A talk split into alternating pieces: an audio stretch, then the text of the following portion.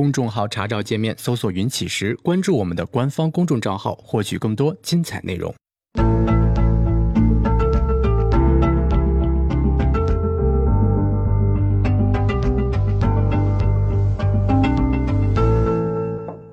行到水穷处，坐看云起时。欢迎大家来到静言股市。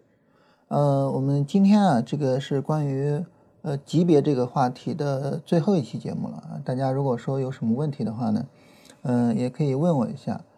呃，然后今天结束之后呢，关于级别的这个内容我们就结束了。然后下一步呢，我们会跟大家聊关于心理学的内容。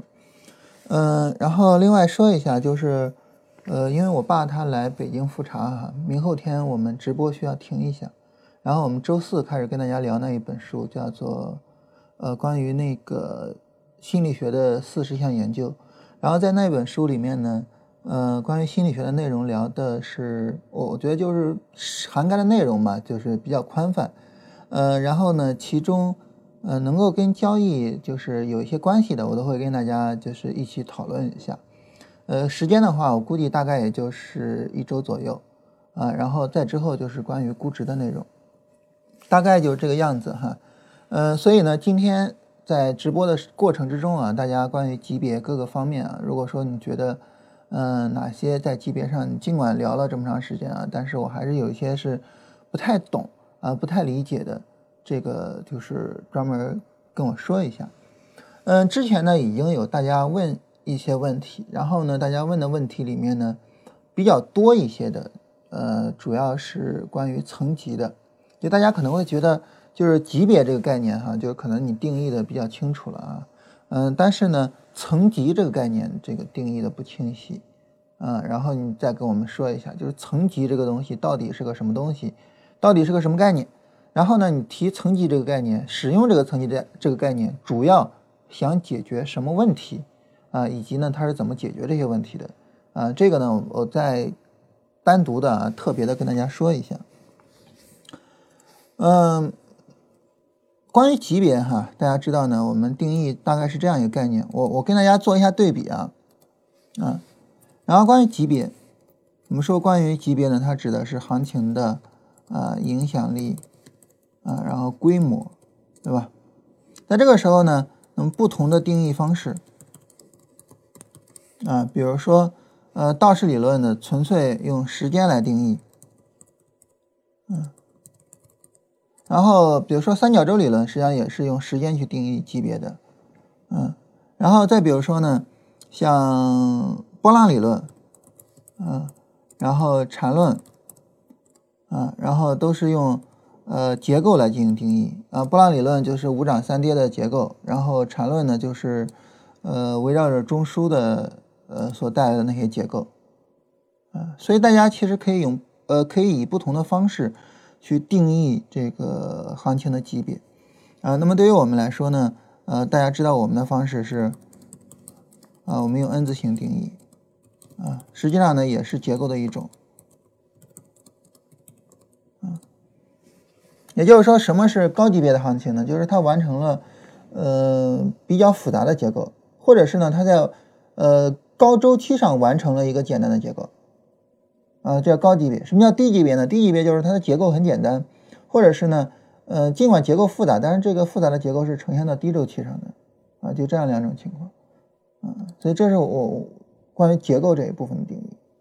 然后关于层级的定义，大家发现哈，就是层级的定义呢，那么我当时聊了之后，聊了之后，这个简单说了一下，级别里啊要有层级，然后呢，马上就直直奔。啊，就那篇文章哈，后面就呃直接聊 N 字形定义层级了，而所以大家可能会就就就觉得，哎，你这个层级你怎么没有没有这种就比如说类似像这种行情的影响力或者行情规模的这种定义呢？啊，你你你你为什么这个这个直奔 N 字形了呢？为什么直接就跑到你们自己的这个这个对级别的定义上了呢？原因在于哈。所谓层级呢，嗯，它指的是，呃，这个级别的高低，嗯，所以高层级、低层级跟高级别、低级别，它其实是同义词，嗯，它其实是同义词。你比如说，那我们在这个行政体系里边，啊，我我我我们一共有，就是我我们有一个关于行政体系的级别嘛，然后这些级别里面呢分成几个层级，每个层级都有正负。我们在一家公司里面呢，级别上也是分层级的，层级也是啊有正负。在这种情况下呢，就是说，所谓的关于高层级、低层级，它实际上指的也是行情的影响力和规模。只不过说呢，为什么我们要单独的、特别的去说级别里是要有层级的呢？而是就是因为级别这个概念被大家说了之后呢，比较容易泛泛而谈啊。我们得需要非常清楚的去定义级别里面的不同的所谓的高级别、低级别是什么意思。那这个时候你定义的时候，你说高级别、低级别，你你你你不能就说这这是一个表示级别的高低嘛？那级别的高低，你给它起个名字呗，我们就给它起了一个叫层级的名字，就级别里的高层级的或者是低层级的啊。所以为为什么不不再需要这个说对层级去去做类似什么行情规模值的定义呢？其实就是因为。高层级就是高规模的，就是高级别的；低层级就是高呃低级别的什么之类的。那大家可能又会问了哈，说既然高层级就是高级别，低层级就是低级别啊，我们只是把大家原来泛泛而谈的词汇给一个精准的词汇，叫层级，那还讨论什么呀？之所以讨论呢，是因为定义的必要性。就带大家泛泛而谈说高级别、低级别的时候，你问他怎么定义高级别，怎么定义低级别？你比如说周线是高级别，一分钟是低级别，那他俩是不是就能一起去做单子？那不能，不能，为什么不能？解释不清楚啊，回答不清楚啊，对吧？为什么不能啊？那我们就为了解释清楚，为了什么呢？我们定义了一个什么呢？我们尽管没有定义层级啊，我们。没没有重复啊讨论层级中关于行情规模的概念，但是呢，我们详细讨论了一个什么呢？我们详细讨论了，呃，高低级别相差叫什么？一个层级的概念。也就是说，在什么情况下，啊，它有高低层级之分，但是呢，只相差一个层级，因为这个概念，这个呃界定，它是我们在做关于级别搭配的一个最必要的、最重要的一个概念。高级别、低级别这东西太泛泛而谈了，没有意义。有意义的就是准确的告诉我。谁跟谁之间相差，而且只相差一个层级，它就是它的上限，它就是它的下限。告诉我这个，这个是最重要的，对吧？否则的话，你说你比如说这个这个，呃，周恩来是中国特工系统的最高领导，所以他肯定是上级，对不对？然后那个风筝里面郑耀先啊，老六啊，那么他是一个我党潜伏在军统里边的一个特务，好。那么他是下级，那郑耀先是不是有什么事儿直接找周恩来呢？能找着吗？对吧？那不行的，你不能去找周恩来的，你应该去找陆汉卿，那是你的上级，他跟你只相差一层。你他是紧挨着你的上级，你有什么事情你要找他，你不能找周恩来，找周恩来是不行的，啊，所以就这个概念，就是最重要的不是说谁是高级别，谁是低级别，这个太泛。我知道周线是高级别，一分钟是低级别，然后呢，没法用。所以这个谁高谁低这种层级不重要，重要的是谁比谁只高一个，这个是真正重要的问题啊！所以我们在当时讲层级的时候，我说不怕县官就怕县管嘛，对吧？我是管你的，啊，啊，从这句话上能看出来，这个七品芝麻官在老百姓眼里面也已经很重要了哈。就是县官是一个很远的、很很很牛的离，但是层级比我们高很多的那个官儿，那个管不着，对吧？嗯，但是呢，呃，你比如说，那你在一个小衙门里边上班，你的组长啊、处长、局长，他是死死的拿着你的。所以我们最应该关心的就是这种只相差一个层级的问题，而不是说就泛泛啊，他他高的，他低的，他怎么不是这样子啊？所以后面呢，我们就聊，就是说怎么去定义它只相差一个层级。但这个时候你去定义的时候，你比如说我去定义啊，这个这个道氏理论啊，怎么定义只相差一个层级啊？缠论怎么定义的只相差一个层级，跟咱们有关系吗？我去讨论那些有必要吗？没有必要，对吧？所以呢，在文章里边呢，我们就直接聊了关于 N 字形定义。其实这儿大家以为说啊，我你你后边聊的是 N 字形定义层级，其实不是啊。我们 N 字形当时后面马上讨论的是 N 字形定义只相差一个层级，或者说我们当时 N 字形定义的是不是定义层级，而是定义相差。多少层级？啊，我们分成了三种，大家可能还有印象啊。第一种呢，就是呃低周期没有 N 字结构啊，那么相差少于一啊，少于一个层级啊。然后呢，低周期复杂结构复杂啊，有反向 N 啊，那么相差。大于一个啊，那么低周期有完整结构啊，有 n，但没有反向 n。好，这种是真真正正的相差一个层级的啊，所以我们后面就是定义怎么去判断谁跟谁相差多少个层级啊。那么当你定义出来谁跟谁相差。多少个层级的时候，这个时候呢，嗯，如果说你的交易方法最好啊，高低周期结合最好，低周期跟高周期相差不要太多，你就选择这一种。最好呢，他们相差的越多越好，你就选择这一种。那相差一个层级是最合适的，你就选择这一种。也就是说呢，我们定义谁跟谁相差多少个层级，我们的目的，我们的目标是帮助大家去做。级别的搭配的选择，也就是说，如果你的系统里面，如果你的系统需要两个级别的搭配，注意啊，我说的不是两个周期的搭配啊，两个级别的搭配，那么，啊，你需要首先判断这两个级别相差需要相差多少层级。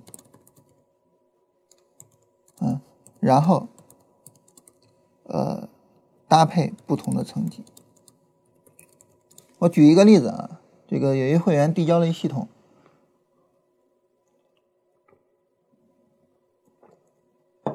有一会员呢，他递交了一个系统，然后呢，他递交这个系统呢是，呃，这个就是一个特别特别特别有意思啊，就是他的。高低周期之间是相差半个层级的，就我不需要相差一个层级那么多，我相差半个层级，特别有意思啊。但这个系统呢，这个呃量化然后测啊，测了之后呢，发现呃复制性有点问题，就是在一段时间表现好，在另外的一段时间呢，可能表现没有那么好啊，复制性有点问题，所以呢，现在在呃回头再做这个修正吧，回头再做调整。但是呢，嗯，我举这个例子只是想说呢，他们没有必要非得说，在一个系统里面两个级别一定是相差一个层级的，没必要说非得就是，啊，趋势波段短线，然后什么日线，呃，小时图什么的，嗯，没有谁给你做这种规定，你也没有必要去说我非得去服从这种规定，啊，没有这回事儿。所以在这种情况下呢，对于我们来说呢，我们应该知道，就是，嗯，你在设计任何系统的时候，如果一旦你需要用到了层级的搭配，你首先要考虑的不是别的，啊，不是那些正统的理论，或者是我们跟大家讲这个这个波段趋势什么的，而是你想在我的系统里面怎么样去搭配层级是更好的、更合理的，然后你去搭配的，嗯，然后你去搭配的，就大概是这样一个概念吧。这是我们说这个，嗯，关于层级搭配的这个问题，嗯，关于层级搭配的问题，嗯，就是当时跟大家聊层级，就是为什么这么聊啊？跟大家解释一下，就大家可能就会觉得啊，说这个行情的级别我现在理解了哈，就是行情的影响力跟规模，但是层级什么叫层级呢？啊，还是没有理解，就是说定义好像还还是不是很清楚。这里就算大家能理解了哈，就是为什么当时层级没有再有那种类似行情影响力或者规模的定义呢？是因为它本来就是一个东西啊，高级别跟高层级、高低级别跟低层级本来就是一个东西。然后我们之所以有这个呢，主要是为了去定义相差多少层级，这个是必须要去定义的啊。如果说你做交易呢？需要层级的搭配，但是呢，你又定义不出来谁跟谁之间相差多少个层级，你说你怎么搭配？你就没有办法去搭配了嘛，对吧？啊，所以这是这个问题的重要性啊！就在这个问题上啊，大家有没有觉得我说清楚了啊？如果说你觉得我说清楚了，然后呢，这方面的问题呢，我们一会儿就不用再多说了哈。然后大家关于级别上还有什么别的问题呢？嗯，也可以去跟我们说一下。嗯，关于搭配性啊，我我在这儿再跟大家特别的去聊一下，就是我们做什么事情啊，或者说我们在思考问题的时候呢，嗯，我们往往思考比较多的，嗯，是关于这个什么问题呢？就是关于对和错的问题，就怎么做是对的，怎么做是错的。但这个世界上哈。就是对跟错，啊，这个东西呢，实际上你真的很难很难很难分得清楚的，啊，我跟大家举一个最近比较火的例子哈，就是前一段呢，这个新浪微博上又又又又惹事儿哈，当然新浪这个微博上不惹事儿的时候呢，也也比较的少啊，然后这个有人说啊，说我们应该封杀同性恋。啊，然后这个自然，这个，呃，很多人，包括一些名人啊，也包括很多普通人，你说这么做是不对的啊。说今夜我们都是，那个那个那个那个省略我忘了是那几个字母了哈，因为我英文太差，就属于男男性的同性恋、女性的同性恋、双性恋，还有一些跨性别的，啊，所以就说，呃，这四种吧，就是我们应该去包容他们，就是我我们提这个社会的包容性嘛。好，当我们这么提的时候，其实大家有没有想过一个问题？这个问题可能我有点狡辩了哈，或者说有点什么了。就我们假设这个世界是包容的，这个世界如果是一个非常包容的一个世界，我们是不是也应该包容那些反对同性恋的人呢？对吧？这是一个很有意思的问题啊。就是我们可能就更多的会觉得，哎，我们应该包容。同性恋，这个这个是应该的啊，无论是从生理学上还是从社会学的角度啊，无论怎么样都是应该的。呃，所以这个咱们不讨论，咱们只讨论就是我们应不应该包容那些反对同性恋的人，应不应该也允许他们发声音，应不应该说他们发声音的时候我们无所谓啊，我们无所谓，我们没必要就是大家站出来说今晚上我们都是什么，呃，就就就跟那个就现现在大家比较喜欢用这种句式哈。其实我不是太喜欢这种句式，啊，因为你并不是，啊，你也没办法去理解，就人跟人之间很难相互理解啊。就总之吧，就是有没有可能说有人在发这种声音，我们可以不搭理。如果说有一天我们包容他们了，啊，包容这些反对同性恋的人不搭理，你反过来想，是不是这种情况下，对于同性恋来说，他们的生活也会更加的自然，更加舒服呢？就大家不再把这个事情当成一个特殊的事情去讨论了，这才是一个社会应该有的状态啊。所以我是这么想的啊，当然可能听着有点狡辩啊，但是就是我的意思是说，这个世界上没有什么对错，但是人喜欢站队，人比较喜欢去说啊什么是对的，什么是错的，这是人的思维习惯。为什么呢？因为人要抱群，人只有抱团了、抱群了，人只有身处到一个群体之中。他才不会感觉到我没有安全感，他处在一个群体中的时候，他才会觉得我有安全感。所以这是人的本性啊，人是一种群居动物嘛，这是人的本性。所以我们喜欢站队啊，但是我我我们能不能够有这样的一种观念，就是说这个世界上没有那么没有那么多的，就是说谁对谁错，然后我非得去站队。那你说这世界上没有对错，它有什么呢？如果说我去做一种选择的时候，我不选择对跟错，或者说我不从对和错的角度去选择我应该做的选择，那我根据什么去选择我应该做的选择呢？其实就是我们说的搭配，跟你是不是搭配的？我们从这个角度上去做，嗯，就对于你来讲，嗯。究竟是什么让你觉得舒服的？让你觉得，哎，我我就应该这样，然后我这样做我就很舒服。这个是最重要的，而不是说我应该这么做，这么做是对的。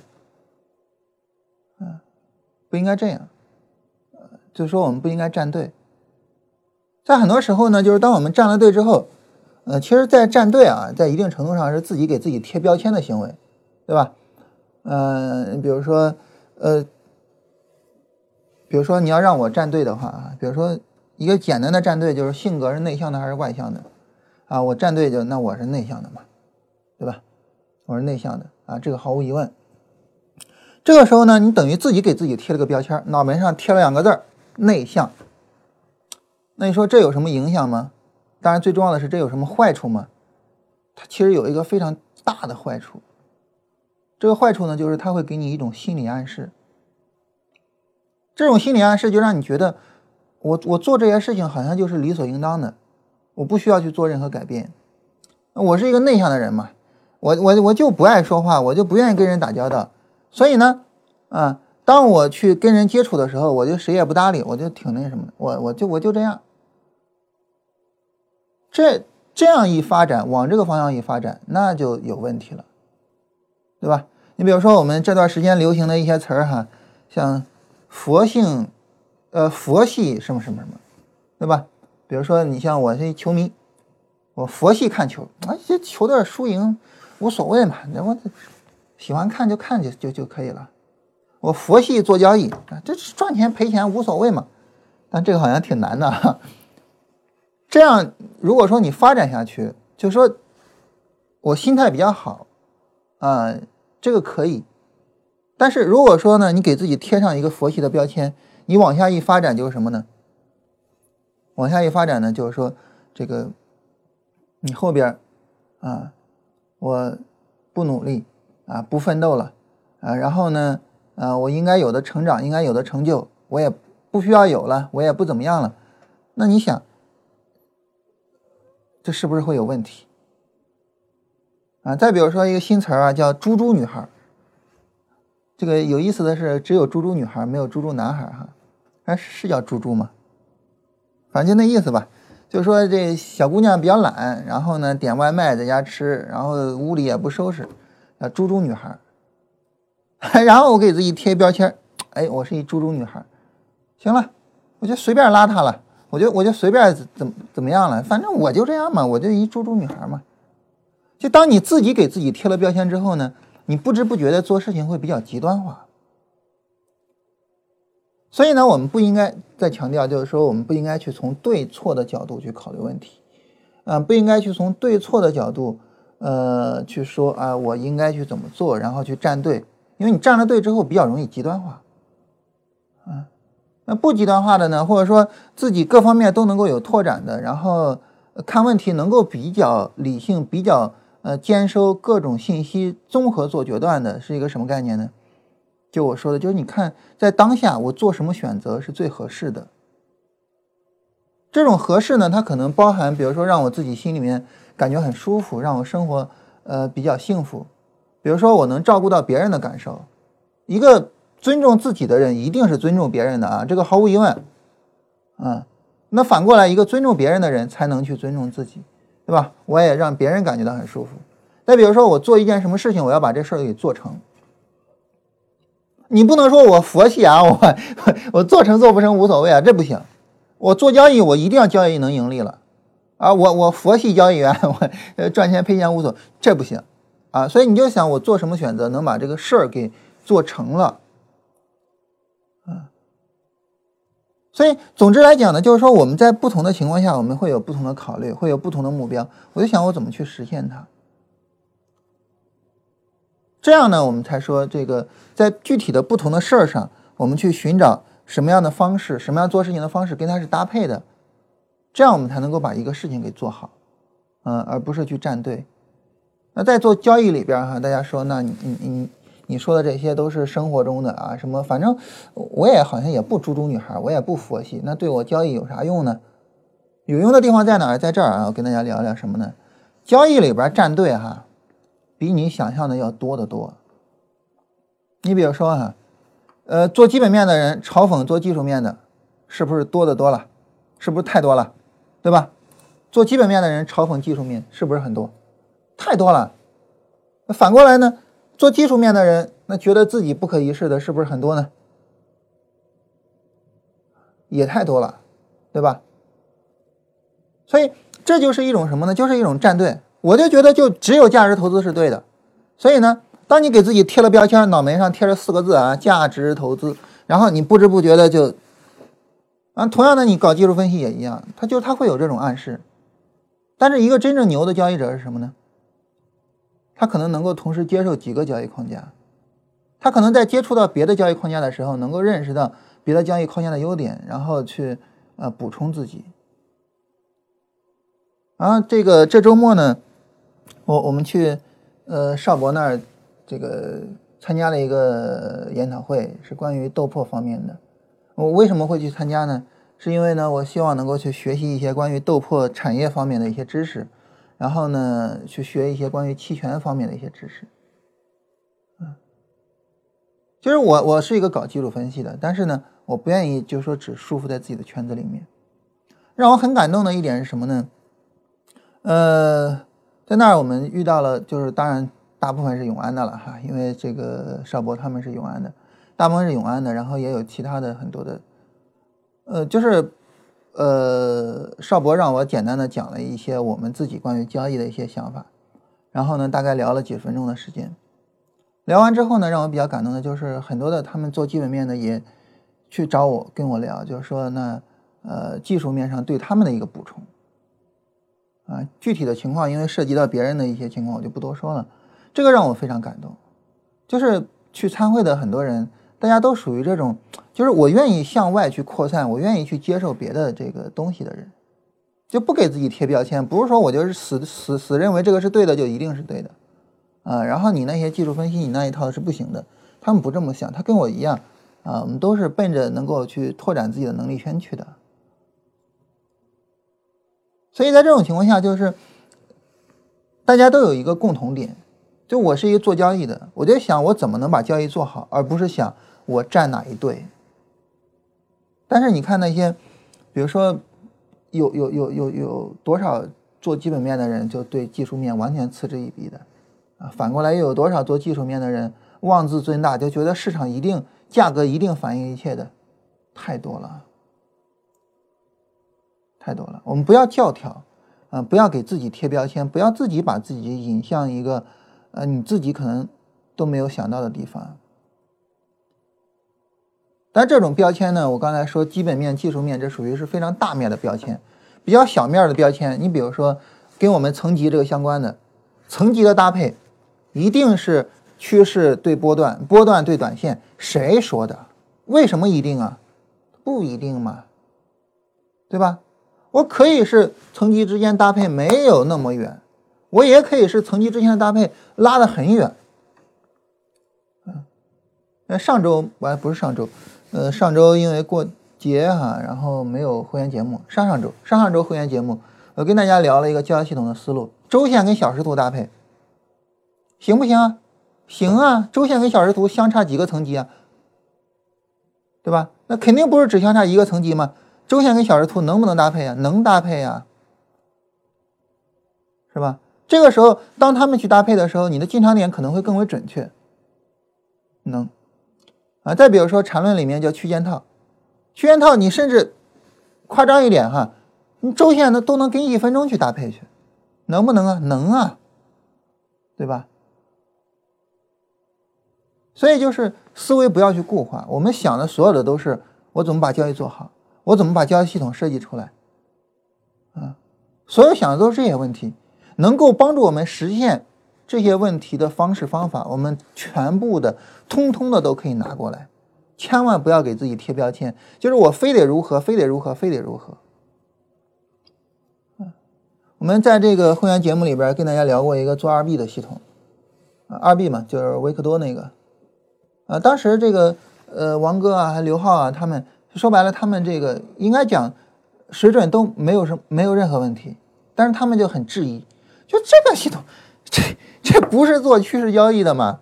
对吧？这不符合你的大框架、大的这个理论思想吗？这不不行。但是为什么不行啊？二 B 谁提出来的？维克多啊，维克多干啥的？做趋势的呀，对吧？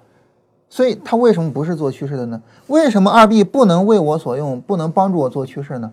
肯定可以，就是再强调一遍，就思维不要固化，不要去固化，嗯。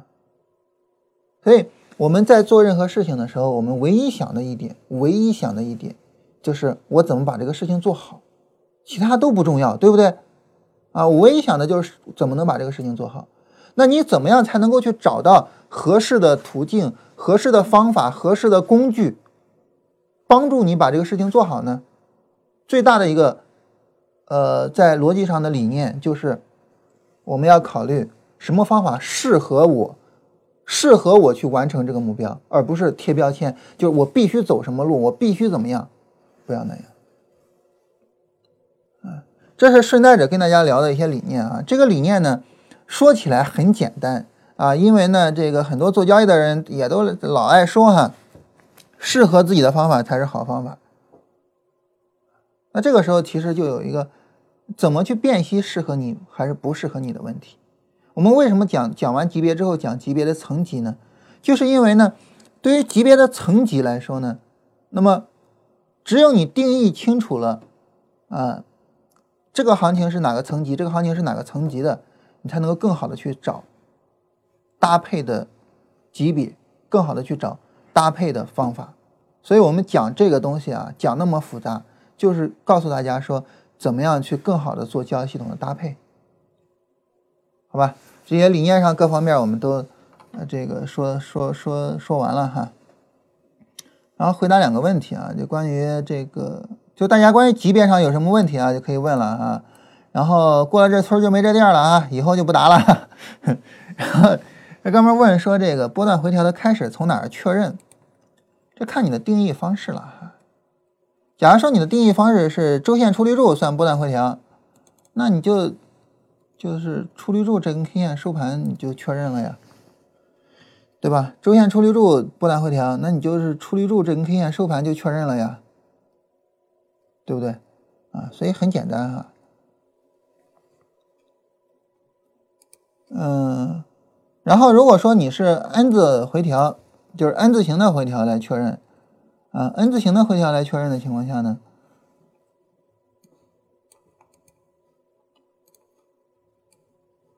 就前面不管怎么涨哈，这有个下，有一个上不创新高，只要这个下这儿。这个下展开了，也就这儿出立住了，啊，那么波段回调就确认了，啊，所以就是它跟你的定义有关系啊，你是怎么定义的，就决定了是从什么时候去呃确认的。然后说除夕什么意思？六零零五二七，给大家看一下这个除息啊。呃，你在复权的时候，你可以做不复权。不复权的话呢，这个时候它是这样子。你比如说六零零五二七呢，它的这个是每十股派现金一块五，然后每十股送五股。这样的话呢，它的价格就应该直接跳空跌多少呢？跌呃，每十股送五股，应该跌到三分之二的位置上。啊，五块钱的三分之二。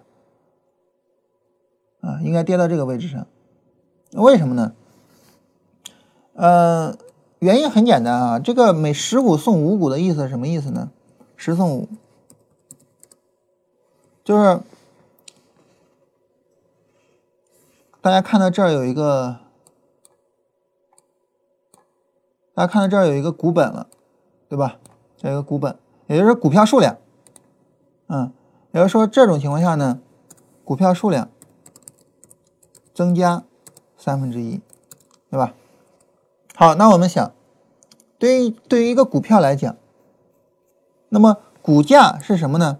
股价它其实等于股票的市值，也就这家公司的总价值啊，股票市值去除以一个什么呢？股票数量。那从昨天到今天，它的股票市值有发生变化吗？没有，对吧？这这家企业没有什么大的变化，所以股票市值是不变的。当股票市值不变啊，但是股票数量又增加了三分之一的情况下，那股价应该怎么办呢？股价就应该往下降，对吧？股价就应该往下降啊，所以这就是它的股价啪叽一下下来的原因。当然，你说这个股价下来，我是不是赔钱了呢？你没有赔钱啊，尽管股价下来了，但是呢，因为你的股票数量多了呀，啊，就是你的资产等于股价乘以股票数量，啊，股价降了三分之一，到了它的三分之二的位置上，股票数量增加了三分之一，那你不赚不亏嘛，对吧？不赚不亏。当然，因为它今天是下跌的哈，跌了一点点啊，所以呢你就亏了一点点啊。但是这个跳空对你来说没有任何影响啊，这个跳空对你来说没有任何影响啊。分红是类似的啊，分红是类似的。嗯，分红呢是股票的市值会减少，为什么呢？因为公司的钱本来是在公司的，这样的话呢，公司的市值是一个数。现在呢，公司的钱给股东了，不在公司了，那公司的市值就要下降。股票数量没变啊，但是市值下降，啊，所以这个时候呢，它的股价也会下跌，啊，那但这个就也一样啊，可以准确的算出来，它是每十股送一点五嘛，派现金是派一点五，所以呢，它股价应该是下跌零点一五元。这样的话呢，我们就可以去计算出来一个合理的价格是什么呢？啊，不是，一个合理的价格就是它前面的这个收盘价。但是不是根据这一天收盘价我不太清楚啊。假如说我们根据这一天收盘价来的话，就是四点九四。首先呢是四点九四要扣掉零点一五，这样的话呢就是四点八。四点八呢再往下降三分之一，呃，就到了三块三块六还是三块几啊？这个我我数学突然有点转不过弯来了哈。好像也不是降三分之一啊，计算可能略微复杂一点，就反正大致上吧，就是到三块多嘛，三块二左右吧，所以这个是一个非常正常的价格。这呃三块一毛九，三块一毛九，这个三块一毛九就是你不赚不亏的价格。这个说实话，这个应该是常识啊。但是呃，比如像巴菲特，他其实一直不认同这种处理，就是说。巴菲特呢，他在刚开始做这个伯克希尔的时候，曾经分过红，然后后来就坚持不分红，然后他从来都不转送股，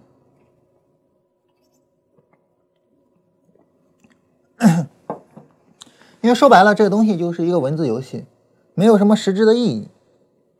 那你说有意义是什么呢？有意义就在于呢，有一些股票，比如说我股价高了，我整个十桶时股价啪叽下来了，可能大家更愿意买。嗯，也所谓的填权行情嘛，对吧？但是没有什么实质的意义。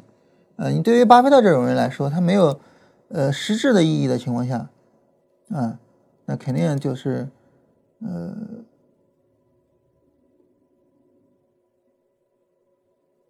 肯定巴菲特会会会会呃不会去去去去弄的嘛，对吧？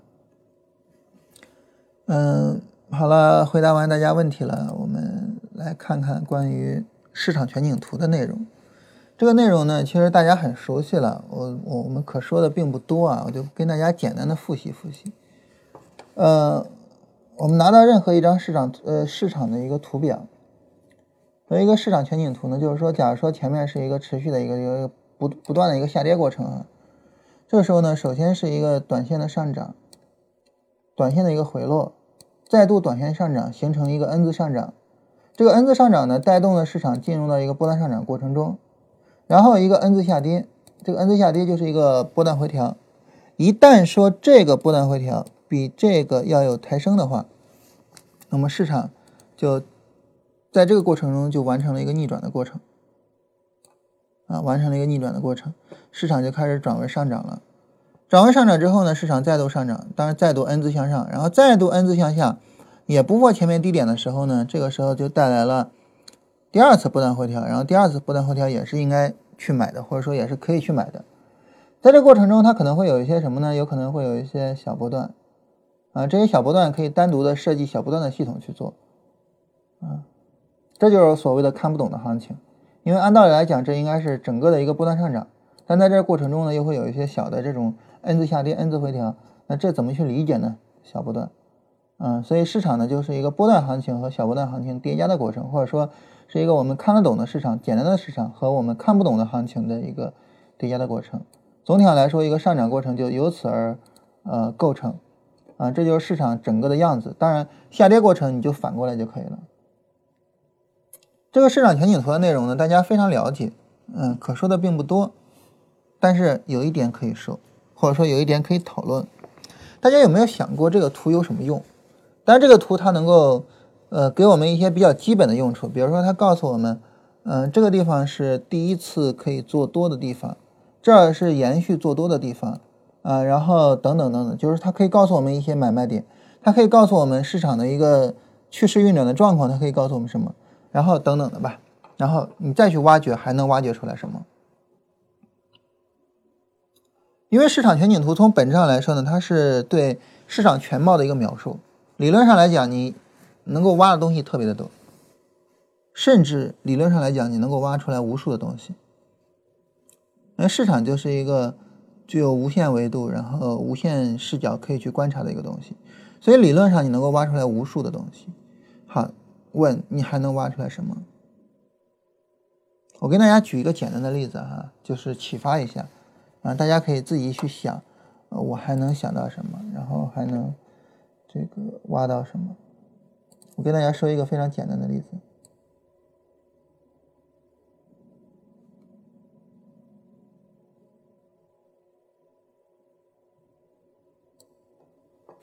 在这儿呢，我们能够说，就是比如说像这样的地方是有一个买点的，像这样的地方是有一个买点的。嗯，对于我们在设计交易系统的时候啊，有一个很重要的点，就是所有的交易系统的买卖点啊，尤其是买点吧，都是同质的。这个应该很容易就能理解吧？这个不需要经过太多讨论。所以，如果是波段上涨的，呃，波段底部抬升的买点，所以如果是波段底部抬升的买点，那么是其实是同质的，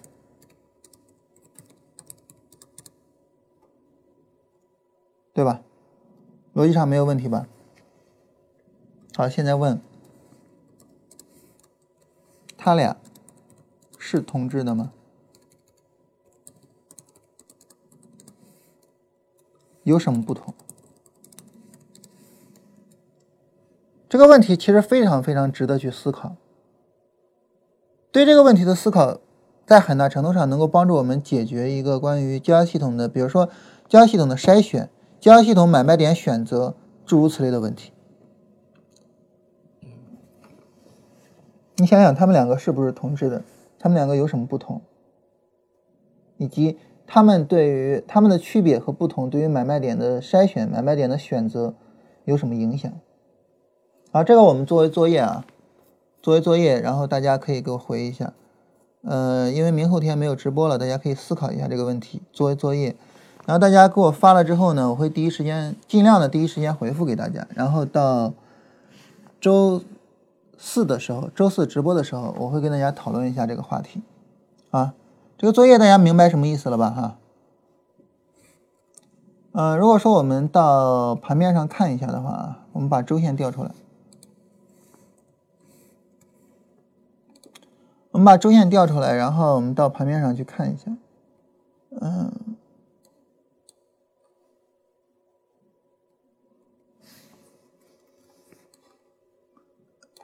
简简单单的使用周线去定义波段，这儿还在创着新低，所以这是第一次买点。然后呢，后边有着延续，延续，对吧？在延续的过程中，第一次跟后面的延续有什么区别？当然这是最后一次，这一次，尤其是这一次跟第一次有什么区别？嗯，其实想一想，这还是一个非常非常重要的问题啊，非常值得跟大家去讨论。我我刚才提这个问题的时候没有太在意啊，但是提完之后我想了想，还是一个很很重要的一个，嗯，对对对你思考和理解交易有很重要的一个影响的一个问题。大家好好想一下吧，然后我们周四详细跟大家说。第二次跟大家布置作业啊。嗯，上一次大家还是比较踊跃的哈，那我们来看这一次大家是不是能够比较踊跃的去回答这些作业。好，我们今天要跟大家聊的内容呢，基本上就是这些内容啊。然后大家看看还有没有什么别的问题啊，尤其是在级别上啊，还有没有什么别的问题啊？我们从今天开始呢，调用级别就这呃，就是关于级别的话题呢，就是这些了哈。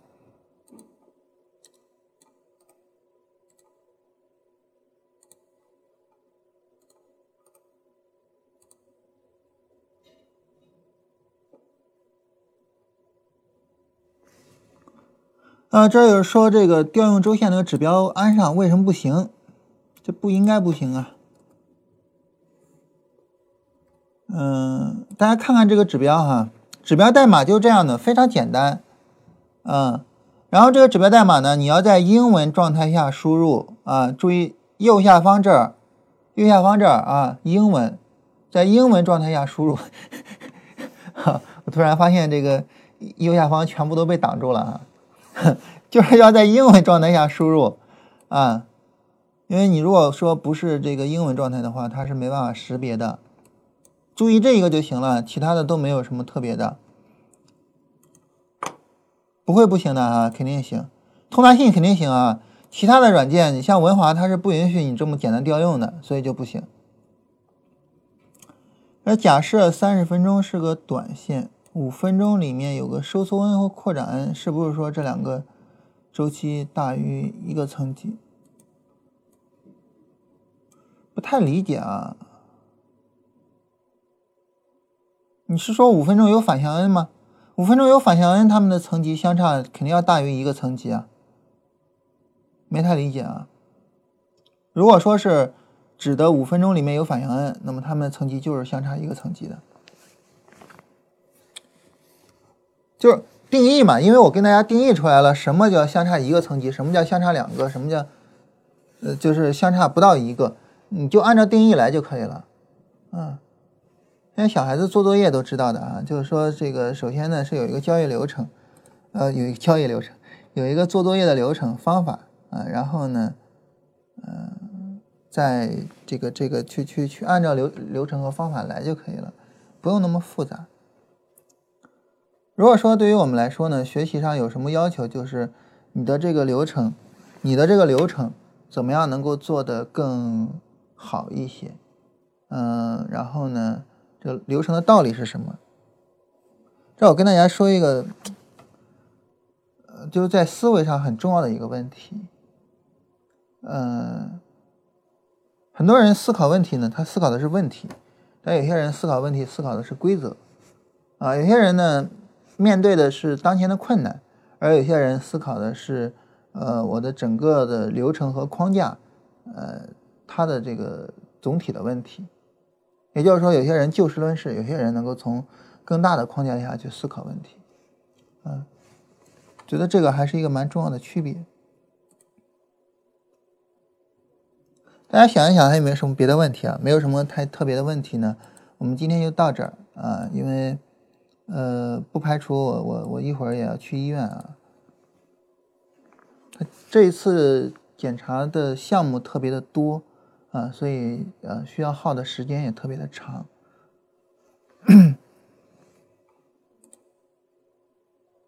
好，大家没啥问题呢，我们今天就到这个地方。呃，关于这个作业，这个大家可以去呃给我们回复一下哈。这个你仔细的去想一想。理论上来讲都是底部抬升，应该没有区别。但是呢，它实际上有没有区别呢？如果有区别在哪儿呢？啊，那么它对于我做交易机会的筛选和交易机会的处理，也就是去进场，有没有什么啊帮助呢？啊，这是留给大家一个作业。好，我们今天就到这儿吧。